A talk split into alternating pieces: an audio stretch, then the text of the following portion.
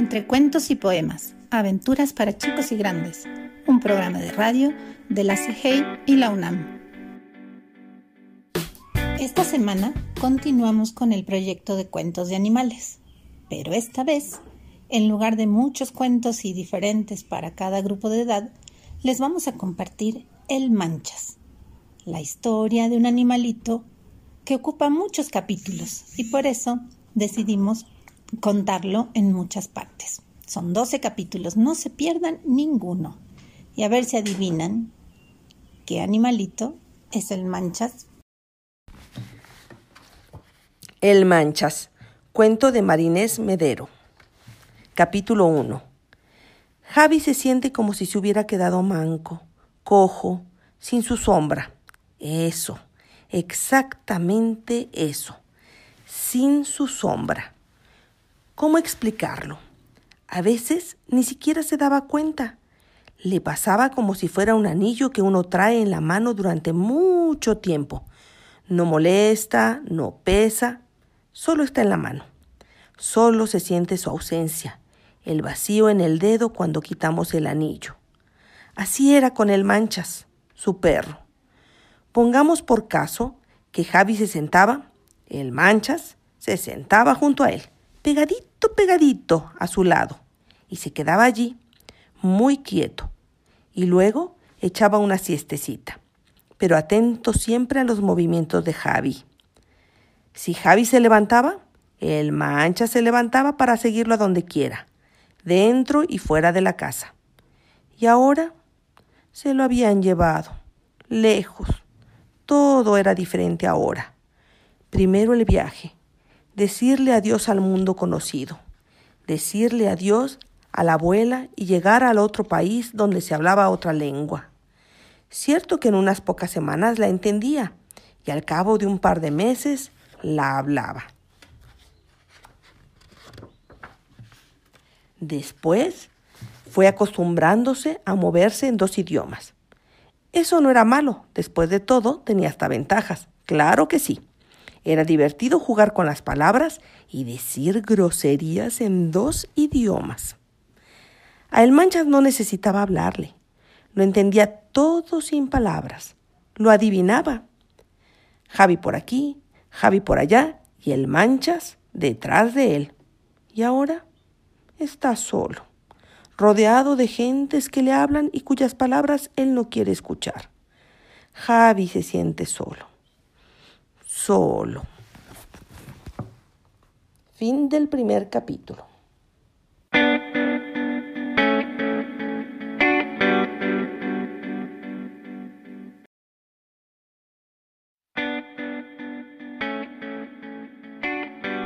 Entre cuentos y poemas, aventuras para chicos y grandes, un programa de radio de la CIGEI y la UNAM. El Manchas. Cuento de Marinés Medero. Capítulo 2. El Manchas levantó la cabeza y comenzó a gruñir. Quieto, amigo. No te enojes. Te voy a dar de comer, dijo el hombre. Cuando lo separaron del niño, quedó completamente aturdido, vacío como si le hubieran quitado parte de su vida. Y ahora gruñía todo el tiempo. No, no era un gruñido feroz de alguien que está muy enojado, sino un gruñido quedito, permanente, una especie de queja de alguien que está muy triste, porque él era una especie de prolongación de aquel niño. Había otros seres quizás. Sí, seres amables a los que el manchas alguna vez les movió la cola con gentileza, con cierta condescendencia. Pero en realidad, solo Javi existió desde el primer momento. Javi tomándolo en los brazos cuando era un cachorrito. Javi dándole de comer Javi llamándolo por su nombre. Su nombre, el Manchas. ¿Cómo lo conocía? Pero solo parecía sonar cuando Javi lo pronunciaba. Dicho así, de un modo cariñoso, suave, diferente. Cuando Javi se iba, era la ausencia, su vida convertida en una espera larga, dormir y soñar hasta que de pronto los pasos.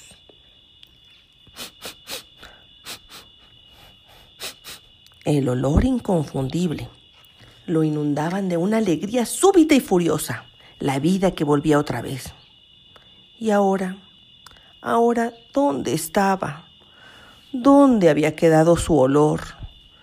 ¿Dónde había perdido el eco de sus pasos? No podía encontrar el espacio de su cuerpo, el sonido de su voz. A su alrededor bullía la gente, incluso se dirigían a él. Estaba aquel hombre tratando de ser amable, pero él no escuchaba. No era su voz. Estaba solo. Solo. Fin del segundo capítulo.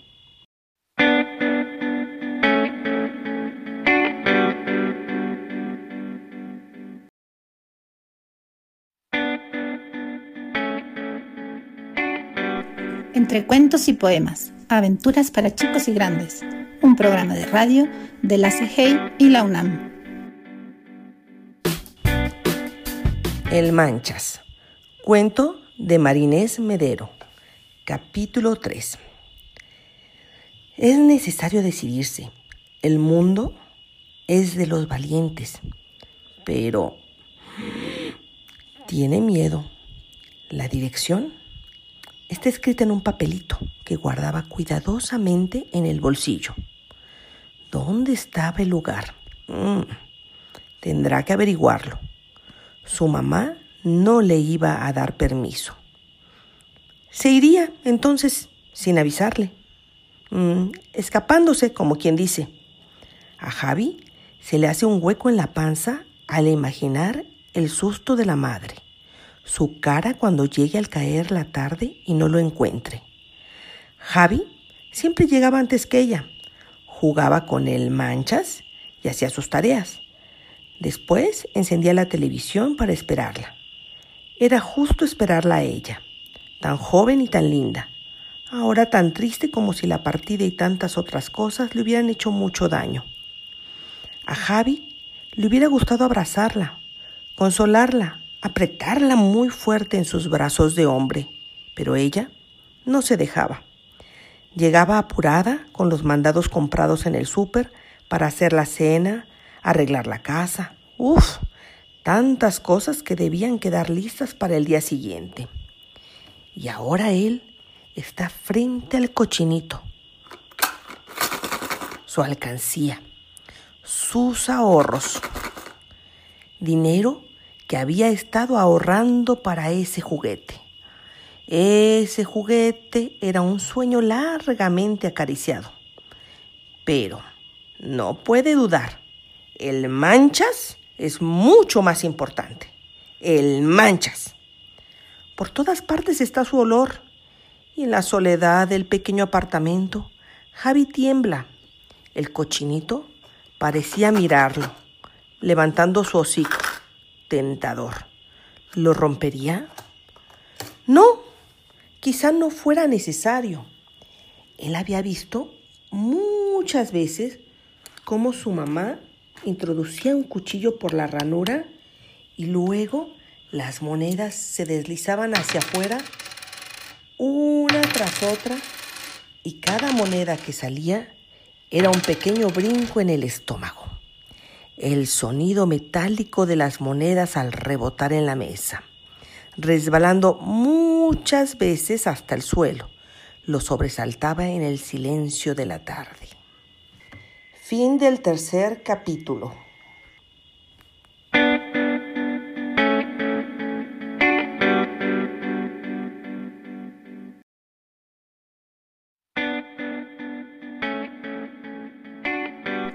Entre cuentos y poemas, aventuras para chicos y grandes un programa de radio de la CGI y la UNAM. Esta semana continuamos con el proyecto de cuentos de animales. Para la familia escogimos tres cuentos de Rudyard Kipling de un libro que se llama precisamente así, donde nos cuenta cómo fue que los animales que conocemos ahora lograron este aspecto que nos es tan familiar, porque según Rudyard Kipling no siempre fue así. Les vamos a compartir esta vez eh, la historia de cómo el leopardo puso las manchas en su piel, cómo se arrugó la piel del rinoceronte y cómo se ganó su joroba el camello. Esperamos que las disfruten y que si les da un poquito de curiosidad vuelvan a escuchar El hijo del elefante, un cuento de este mismo libro de Rudyard Kipling que compartimos en las primeras semanas de este proyecto. ¿Cómo logró el leopardo las manchas de su piel? De Rudyard Kipling. En los lejanos días en que comenzaban todos a vivir, el leopardo, hijo mío, tenía por morada un lugar llamado Alto Desierto. Acuérdate de que no era el bajo desierto, ni el desierto de los arbustos, ni el desierto fragoso, sino el alto desierto, enteramente yermo, cálido y reluciente, donde solo había arena y unas rocas de color idéntico al de los arenales, y unos hierbajos amarillentos y grises como la arena misma. Allí vivían la jirafa y la cebra, el eland, el kudú y el búfalo, todos ellos de un color arenoso, parduzco y amarillento. Pero el leopardo era el más parduzco y amarillento de todos aquellos animales, y el que tenía la piel más parecida al matiz de la arena. Era una especie de enorme gato, grisáceo y amarillo. Su color imitaba de modo asombroso la mezcla amarillenta, parda y gris del alto desierto. Esto resultaba muy perjudicial para la jirafa, la cebra y los demás cuadrúpedos, pues el leopardo acostumbraba echarse junto a una piedra o matojo de aquel mismo color, entre amarillento, grisáceo y pardo, y cuando pasaban por allí la jirafa, la cebra, el eland, el kudú, el antílope de la maleza o el búfalo rojizo, con gran sorpresa suya les arrebataba su vida saltarina. Y con qué gusto lo hacía. Vivía también con el leopardo, en el alto desierto, un etíope, que llevaba siempre arco y flechas. A la sazón, el color de aquel hombre era entre grisáceo, pardo y amarillento, y ambos cazaban juntos, el etíope con su arco y sus flechas, y el leopardo solo con sus dientes y garras, hasta que al fin, hijo mío, la jirafa, el eland, el kudú y la cebra no sabían para dónde brincar. De veras que no lo sabían. Pasado largo tiempo, pues las cosas en aquellos días duraban mucho, aprendieron poco a poco a evitar todo lo que se pareciera a un leopardo o un etíope, y finalmente huyeron del alto desierto, precedidos por la jirafa, que fue la primera por ser la que tenía las patas más largas. Corrieron, días y más días, hasta llegar a una gran selva virgen donde no había más que árboles y maleza y unas sombras veteadas, jaspeadas e irregulares. Allí se escondieron, y después de pasar otro largo período metidos entre la umbría y la luz, con tanto resbalar por sus cuerpos la escurridiza sombra de los árboles, a la jirafa le salieron unas manchas, y a la cebra unas listas, y al elán y el kudú se volvieron más oscuros, con unas pequeñas vetas grises y onduladas en el lomo que se parecían a la corteza de un árbol. Así pues, aunque se podía oírlos y descubrir su proximidad a través del olfato, rara vez se podía verlos, y sólo cuando se sabía ciencia cierta el lugar donde se ocultaban. Lo pasaban pues muy bien entre las sombras listadas o redondas del bosque. Entre tanto, el leopardo y el etíope recorrían los grisáceos, amarillentos y rojizos linderos del alto desierto, preguntándose dónde andarían sus desayunos, almuerzos y meriendas. Al fin, tanto atormentó al leopardo y al etíope el aguijón del hambre que acabaron por comer ratones, escarabajos y conejos, y a ambos les dolía muchísimo la muela del juicio, por lo que decidieron ir a buscar al mandril con cabeza de perro, que tiene la costumbre de ladrar como un can y es sin duda el animal más listo de toda el África del Sur. Era un día muy caluroso, cuando le preguntó el leopardo al mandril. Mm, ¿Sabes a dónde se fueron los animales? Y el mandril le hizo un guiño, pues lo sabía. ¿Puedes decirme? insistió entonces el etíope. ¿Cuál es la región donde vive actualmente la fauna aborigen? La pregunta equivalía a la del leopardo, pero el etíope solía usar esas palabras complicadas por ser una persona mayor. Y el mandril volvió a guiñar un ojo, pues lo sabía.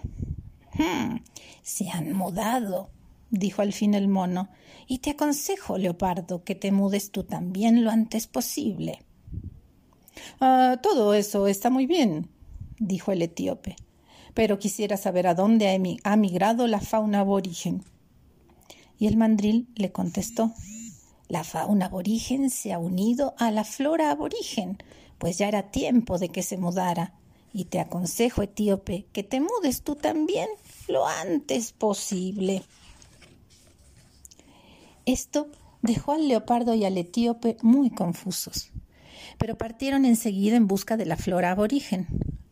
Al cabo de muchos días llegaron a una gran selva de densos y altísimos árboles con infinidad de vetas, manchas, puntos, líneas y entramados de sombra. Repite la frase con rapidez en voz alta y verás cuán umbrosa debió ser aquella selva. Mm, ¿Qué será esto? dijo el leopardo. Tan oscuro, pero tan lleno de retazos de luz. No lo sé, contestó el etíope, pero debe ser la flora aborigen. Huelo y oigo a la jirafa, pero no puedo verla. Aguarda un poco, dijo el etíope. Llevamos ya mucho tiempo sin cazarlas. Tal vez se nos ha olvidado su figura. Monsergas, repuso el leopardo. Las recuerdo perfectamente, tal como se veían en el alto desierto, especialmente su lomo. La jirafa tiene una altura de unos cinco metros y su piel, mm, desde la cabeza a las pezuñas, es entre gris y de color cervato. Llevo su imagen grabada en mi memoria.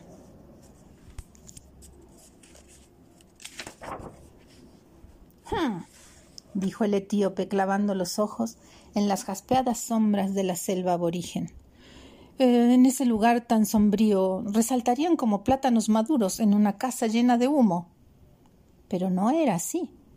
El leopardo y el etíope se pasaron el día entero buscando, y aunque percibían su olor perfectamente, no lograron ver una sola jirafa ni ver una sola cebra. Ay, no hay quien lo entienda, exclamó el leopardo cuando ya era hora de merendar. Mm, pero esperemos a que anochezca. Cazar aquí a pleno luz del día es un verdadero fracaso.